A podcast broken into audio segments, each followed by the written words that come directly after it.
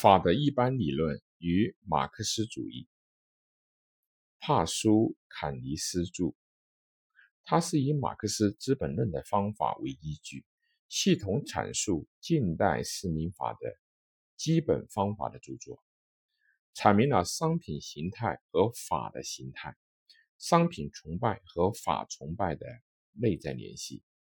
在马克思主义法学理论史上具有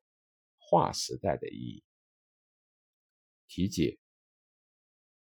法的一般理论与马克思主义初版和第二版有批判主要法律概念的经验的副标题。序论和第一章着重说明了方法论，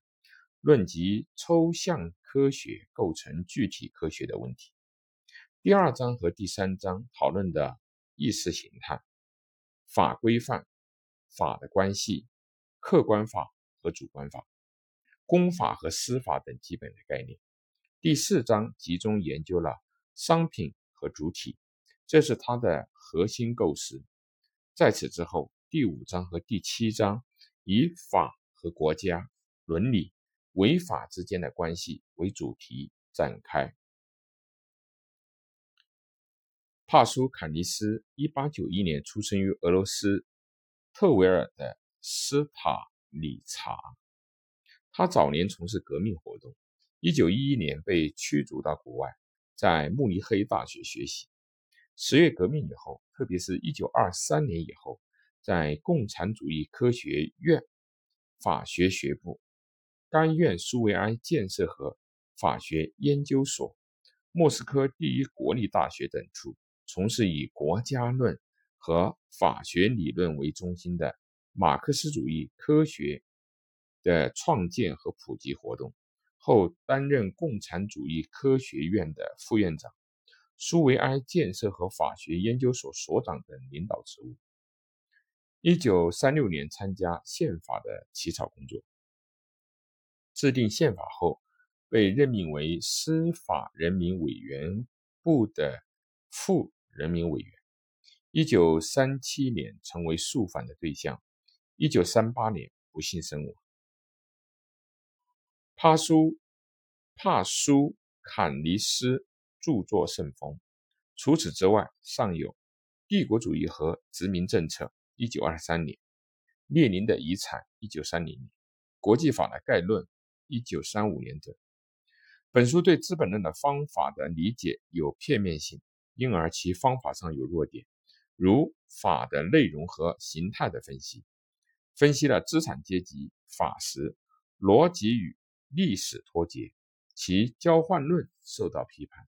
被认为轻视法的阶级性和法的权利动机。但是，由于他首先提出法的逻辑形态及其物质基础的问题，由于他阐明了商品形态和法形态的内在联系，开拓了批判资产阶级法的方法。分析方法在马克思主义法学理论上具有划时代的意义。二十年代末以后，帕苏坎利斯尽量做出了自我批评，他是方法上的转变。一九三七年以后，他的理论仍作为加害者理论而被否定，但在后来得到了重新的评估。他的理论在今天再度受到了重视。概要。本书是在俄国社会主义革命气息尚浓，但已从内战时期转向建设时期，在无产阶级政权下开始建设马克思主义法学时期撰写，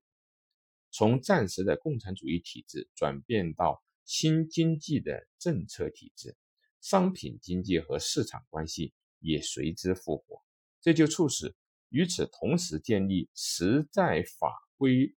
范体系和新时代的法学，这时有若干以建设马克思主义法学理论的最初尝试而闻名的专著，其中以此书最享盛誉，在二十年代苏维埃法学界占有纲领性文献的重要地位。一九二九年出版德文版，因而广为国外所知。一九三零年在日本，此书有两个译本。由此可见，此书对第二次世界大战前的马克思主义的法学研究有相当的基础。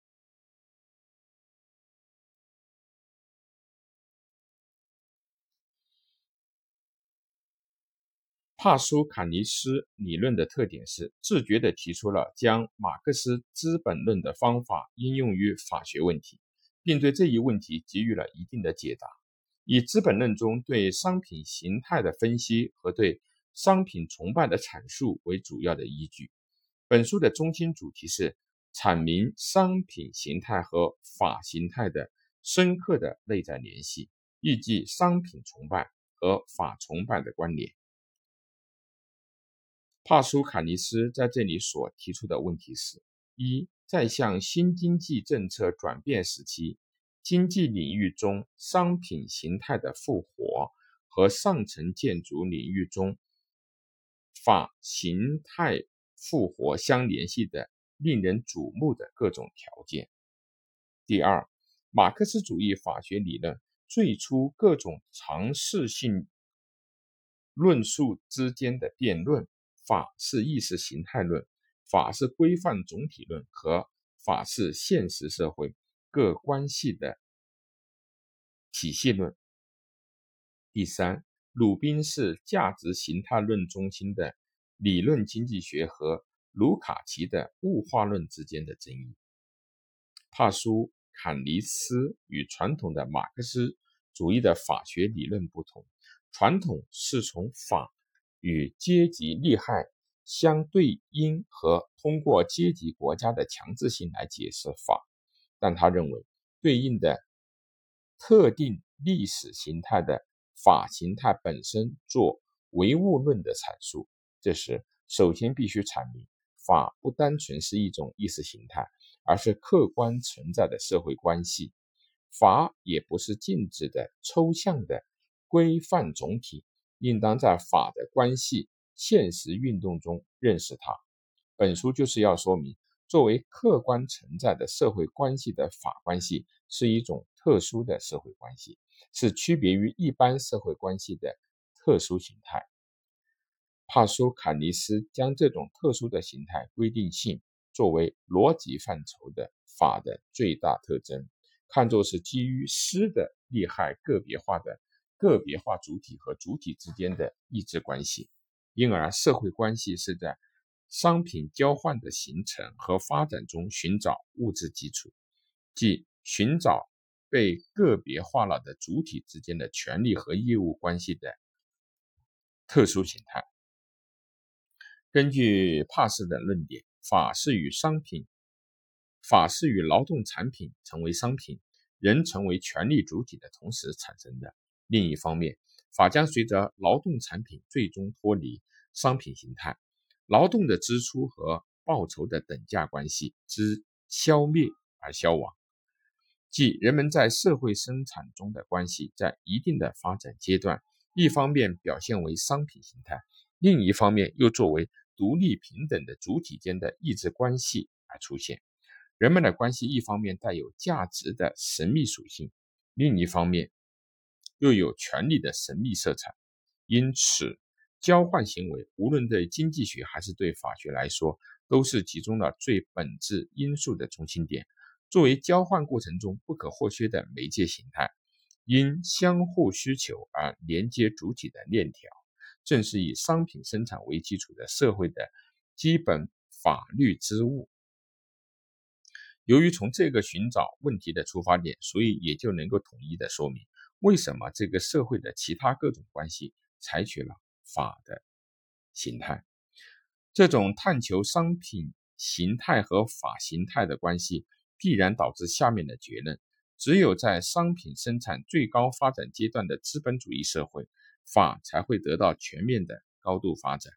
与社会财富表现为商品堆积如山的形态一样，社会自身作为法律关系的无限链条。而出现，帕斯认为，只有这个时候才有可能出现将法体系完整的反映在理论上的概念体系，批判资产阶级法学的马克思主义法学理论也才有可能建立。对作为特定历史形态的法形态做了如上的探讨之后，司法当然成为了法的第一性的存在形态。根据帕斯的观点，公法只不过是司法在政治性组织这一领域中的反应。公法上的权利是没有根的短暂的东西。公法概念本身是围绕着司法做离心和向心运动中存在的。在分析法的形态的时候，国家权力究竟是具有什么样的意义呢？帕斯有过不少分析政治权力的论文。在本书中，他主要论述的是，作为国家的本身，无需任何法解释的权利和阶级的权利，已被商品生产社会的逻辑规定为带有公的权利的法律性质，穿上了意识形态的外衣，或是阶级的权利必须表现为。市场交换的保证人时所显示出来的确定规范的外部权威，可以说阐明抽象的国家权力和抽象的权利主体的逻辑关系，是帕斯在法和国家问题上所探索的主要课题，是与阐明法的拜物性相对应的对法学国家论的秘密的揭示。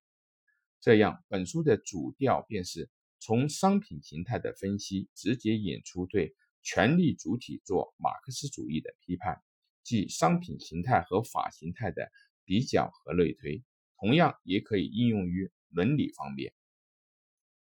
帕斯一直在探索被称作人格价值同等性的伦理观念和商品形态、道德人格和商品生产社会的利己主义、道德。戒律和商品所有者交涉规律等三方面的内在联系。帕斯在此书中还认为，犯罪和刑罚之间也是如此。罪行均衡原则正是等价交换的概念，刑法只是在自身中体现等价交换形态的一种变种，它就是法律上层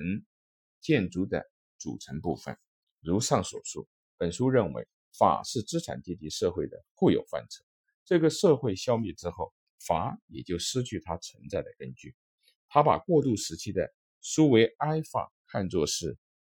资产阶级的残余、残存形态。根据帕斯的见解，资产阶级法的范畴的消亡，并不意味着无产阶级法的新范畴的取而代之。